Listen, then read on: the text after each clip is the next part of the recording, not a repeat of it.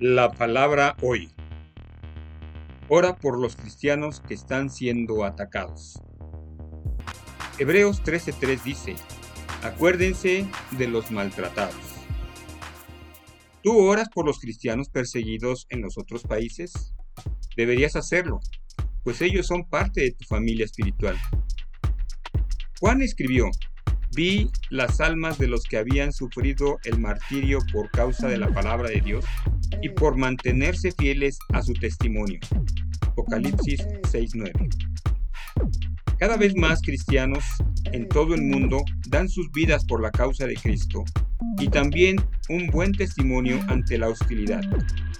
Tú puedes preguntarte, ¿estás tratando de hacer que yo me sienta mal? Pues no, mi amado oyente, solamente trato de hacer algunas cosas. Primero, que ores más. Acuérdense de los presos como si estuvieran presos con ellos y de los maltratados, puesto que también ustedes están en el cuerpo. La próxima vez que te golpees el dedo con un martillo y todo tu cuerpo te duela, acuérdate de esa verdad y ora por el gran cuerpo de creyentes en todo el mundo. Muchos de los que aún son maltratados, aprisionados, torturados e incluso son muertos en el nombre de Cristo. 2 que seas más agradecido. Tú dirás, ¿agradecido de qué? Pues sabes de qué? De que tu fe sea tan eficaz para que estés en la lista negra de Satanás, porque él te considera una amenaza al reino de él y a la agenda que tiene para la tierra. Número 3. Que seas más fiel.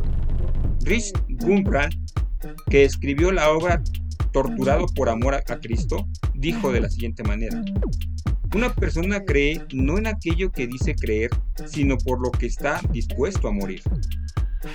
Ahora es probable que tú nunca seas llamado para morir por Cristo. Pero la pregunta es, si no estás dispuesto a morir por Él, ¿cuáles son las posibilidades de que realmente vivas para Él?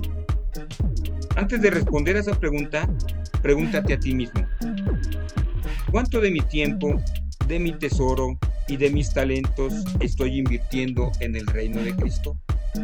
Que Dios bendiga tu vida, mi amado, y esta noche antes de dormir, eleva una oración a Dios por todos los cristianos en el mundo que están siendo maltratados, porque tú, tú hoy vas a dormir en cama. Que Dios restable tus fuerzas. Y si el día de mañana Dios lo permite, por aquí nos vemos. Que Dios te bendiga.